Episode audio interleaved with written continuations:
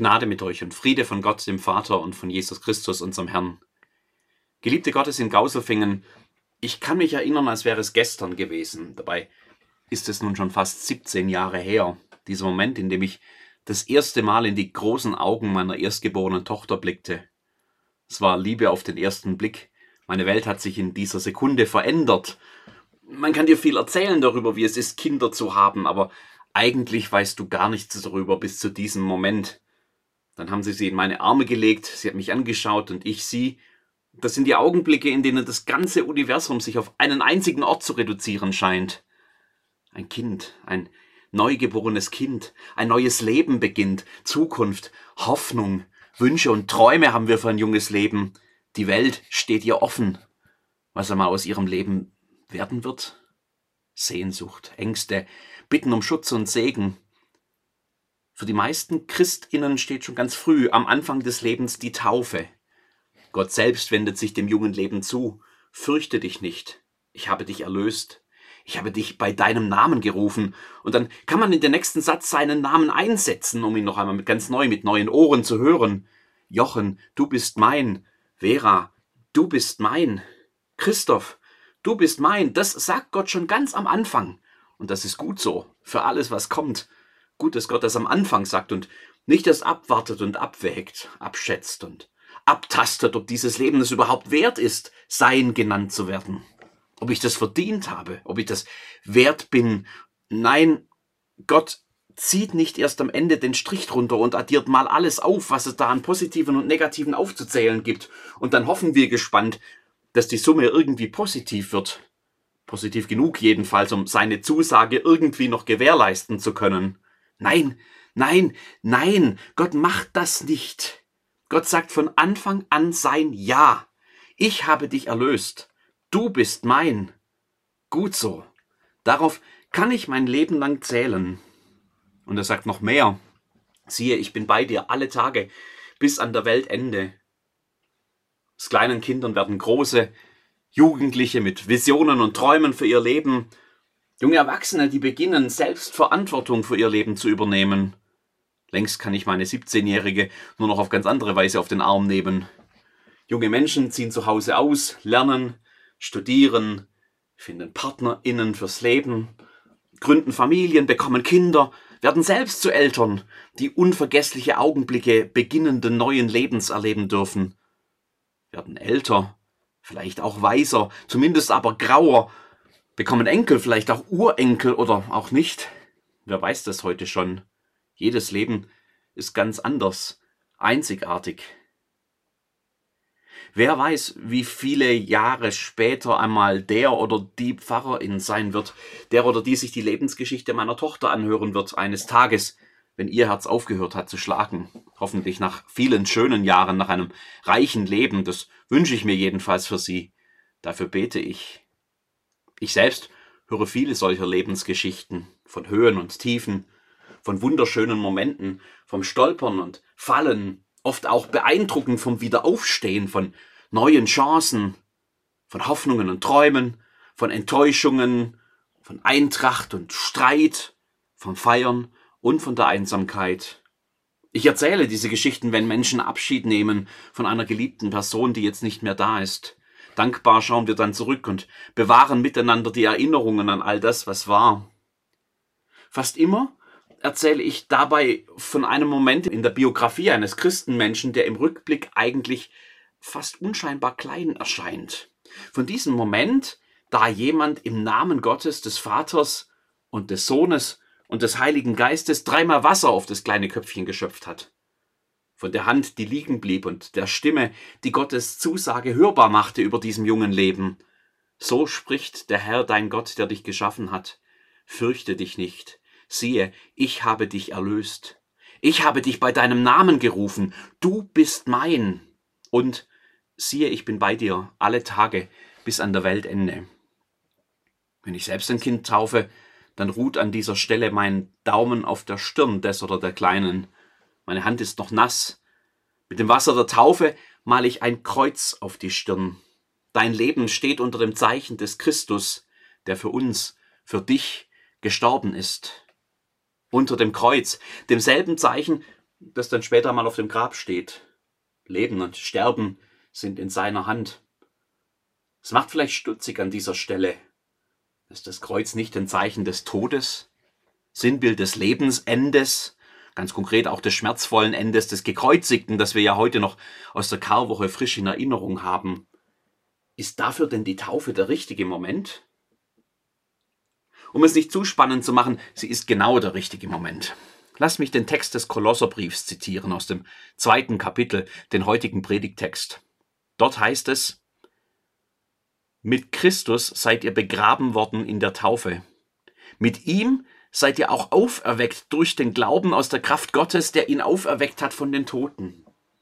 Und Gott hat euch mit ihm lebendig gemacht, die ihr tot wart in den Sünden und der Unbeschnittenheit eures Fleisches, und hat uns vergeben alle Sünden.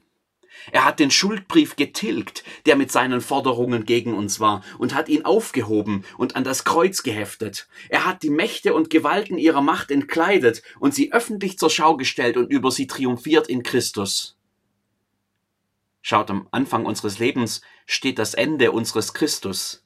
Sein Tod, über den wir ja in den letzten Wochen nachgedacht haben, ist der Grundstein für unser Leben. Das, was der Apostel hier erklärt, ist ja keine Zukunftsmusik. Er sagt ja nicht, mit Christus werdet ihr eines Tages begraben werden. Am Ende eben. Wenn ihr das Leben gelebt habt, dann gibt es noch ein Begräbnis mit Christus. Nein, mit Christus seid ihr begraben worden in der Taufe. Mit ihm seid ihr auch auferweckt durch, die, durch den Glauben aus der Kraft Gottes, der ihn auferweckt hat von den Toten. Am Anfang unseres Lebens steht das Ende unseres Christus. Und das ist gut so. Denn zwischen Anfang und Ende meines Lebens liegt ja auch noch ganz viel. Manches schon hinter mir, vieles noch unbekannt vor mir, viele schöne, gesegnete Momente, aber auch vieles, was das Leben nicht leicht macht. Vieles, was sich mir regelrecht entgegenstellt. Dinge, mit denen ich zu kämpfen habe. Dinge, gegen die ich den Kampf verliere. So viele Hoffnungen, Wünsche und Träume auch in einem Leben liegen mögen, niemand entfaltet sein Leben im luftleeren Raum. Niemand hat grundsätzlich immer die Freiheit, das Beste aus allem zu machen. Niemand lebt immer glücklich und ungezwungen. So ist die Welt nicht, in der wir leben. Wir sind hineingeworfen in ein Geflecht aus Regeln und Erwartungen, aus unterschiedlichen Wünschen und Interessen. Machtspiele und Intrigen begegnen uns auf unserem Weg. Und oft genug spielen wir selbst die Spiele dieser Welt mit. Man muss seinen Weg ja finden in diesem Irrgarten der Befindlichkeiten idealerweise unbeschadet und hoffentlich sogar glücklich und zufrieden ans Ziel gelangen. Dass das nicht so einfach ist, wie wir es gerne hätten, wissen wir alle.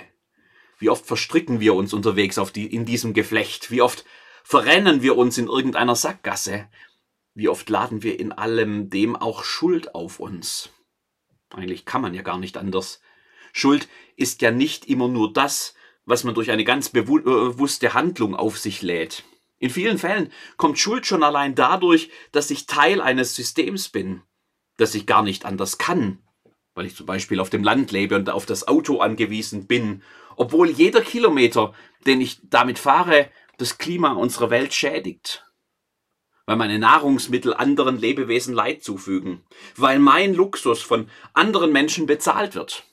Weil ich gar kein T-Shirt mehr kaufen kann, ohne zu ahnen, dass dafür irgendjemand unter schlechten Bedingungen arbeiten musste weil mein Müll in anderen Ländern entsorgt wird, weil die Herstellung meiner Gebrauchsgegenstände irgendwo Flüsse vergiftet, weil laut slaveryfootprint.org statistisch gesehen 86 Sklaven für meine kleine Familie arbeiten. Natürlich nicht in Teilfingen. Ich kenne die auch gar nicht, aber meine Lebensweise ist Grund ihrer Sklaverei. Systemische Sünde nennen das die Fachleute. Und natürlich kann man versuchen, vieles davon irgendwie zu reduzieren oder sogar zu vermeiden. Entkommen kann man der Schuld nicht. Sie ist Teil dieses Lebens. Niemand kommt ohne Schuld durchs Leben. Ich bin ein Sünder. Aber, aber am Anfang unseres Lebens steht das Ende unseres Christus. Mit ihm seid ihr begraben worden in der Taufe. Mit ihm seid ihr auch auferweckt durch den Glauben aus der Kraft Gottes, der ihn auferweckt hat von den Toten. Und Gott hat euch mit ihm lebendig gemacht, die ihr tot wart in den Sünden und der Unbeschnittenheit eures Fleisches und hat uns vergeben alle Sünden. Er hat den Schuldbrief getilgt, der mit seinen Forderungen gegen uns war, und hat ihn aufgehoben und an das Kreuz geheftet. Er hat die Mächte und Gewalten ihrer Macht entkleidet und sie öffentlich zur Schau gestellt und über sie triumphiert in Christus. Am Anfang meines Lebens schenkt Gott mir das Leben seines Sohnes. Des Sohnes, der Mensch wurde und auf diese Erde kam. Immanuel. Gott mit uns. Er hat als einer von uns gelebt, mittendrin in diesem System, mit all seinen Fehlern und Schwachstellen.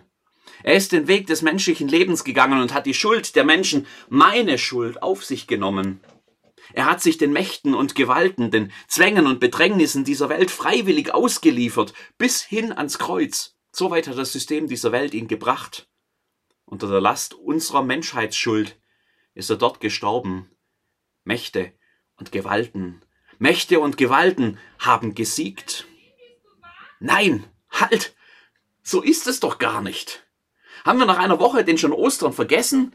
Mächte und Gewalten, Sünde und Schuld, das ganze verdammte System dieser Welt hat verloren.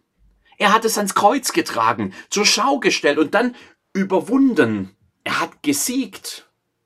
Die Antwort auf Zwang und Macht und Sünde und Schuld und Verstrickungen ist, Gott schenkt neues Leben. Und das ist es, was am Anfang unseres Lebens steht. Am Anfang unseres Lebens steht das Ende, das er dem alten Leben gesetzt hat. Am Anfang unseres Lebens steht das Begräbnis der Abhängigkeit von der Welt, das Begräbnis von Schuld, das Begräbnis von Dingen, die Macht über mich haben und die Auferstehung zu neuem Leben, zu Leben, das keine Macht der Welt mir nehmen kann, weil es sich den Kategorien dieser Welt entzieht. Das alles schenkt mir Gott in Christus. Das alles schenkt er mir am Anfang. Das alles ist Tatsache für mich und Grundstein für alles, was im Leben dann noch auf mich zukommt. Ich bin auferweckt mit ihm durch den Glauben. Gott hat mich lebendig gemacht. Er hat mir vergeben. Er hat jeden Schuldbrief über meinem Leben getilgt. Er hat alle Macht und Gewalt dieser Welt entmächtigt. Er triumphiert und schenkt mir sein Leben. Das ist der Boden, auf dem ich stehe der Grund, auf dem wir leben, neue Menschen. Mit ihm seid ihr begraben worden in der Taufe. Mit ihm seid ihr auch auferweckt durch den Glauben aus der Kraft Gottes, der ihn auferweckt hat von den Toten. Und Gott hat euch mit ihm lebendig gemacht, die ihr tot wart in den Sünden und in der Unbeschnittenheit eures Fleisches, und hat uns vergeben alle Sünden. Er hat den Schuldbrief getilgt, der mit seinen Forderungen gegen uns war, und hat ihn aufgehoben und an das Kreuz geheftet. Er hat die Mächte und Gewalten ihrer Macht entkleidet und sie öffentlich zur Schau gestellt und über sie triumphiert in Christus. Vor 17 Jahren habe ich das erste Mal in die großen Augen meiner Tochter geschaut. Seither habe ich mit Stolz und Freude zugeschaut, wie sie wächst und älter wird, Ideen und Pläne entwickelt, anfängt, ihre eigenen Wege zu gehen. Wo die hinführen werden, weiß ich nicht. Bei manchen kann ich dabei sein und sie unterstützen, bei vielen anderen muss ich sie loslassen und vertrauen. Aber eines weiß ich. Ich bin nicht der Einzige, der sich in diese großen Augen verliebt hat. Gott hat sie schon vor mir geliebt. Und er, der ihr von Anfang an sein neues Leben geschenkt hat, wird sein Versprechen halten und immer bei ihr sein. Mit Christus begraben in der Taufe hat er auch sie auferweckt zu neuem Leben aus seiner Kraft. Ein neuer Mensch dass sie das nie vergisst, sondern aus diesem Vertrauen jeden Tag leben kann. Dafür bete ich und das wünsche ich ihr. Genauso wie mir und wie uns allen. Amen.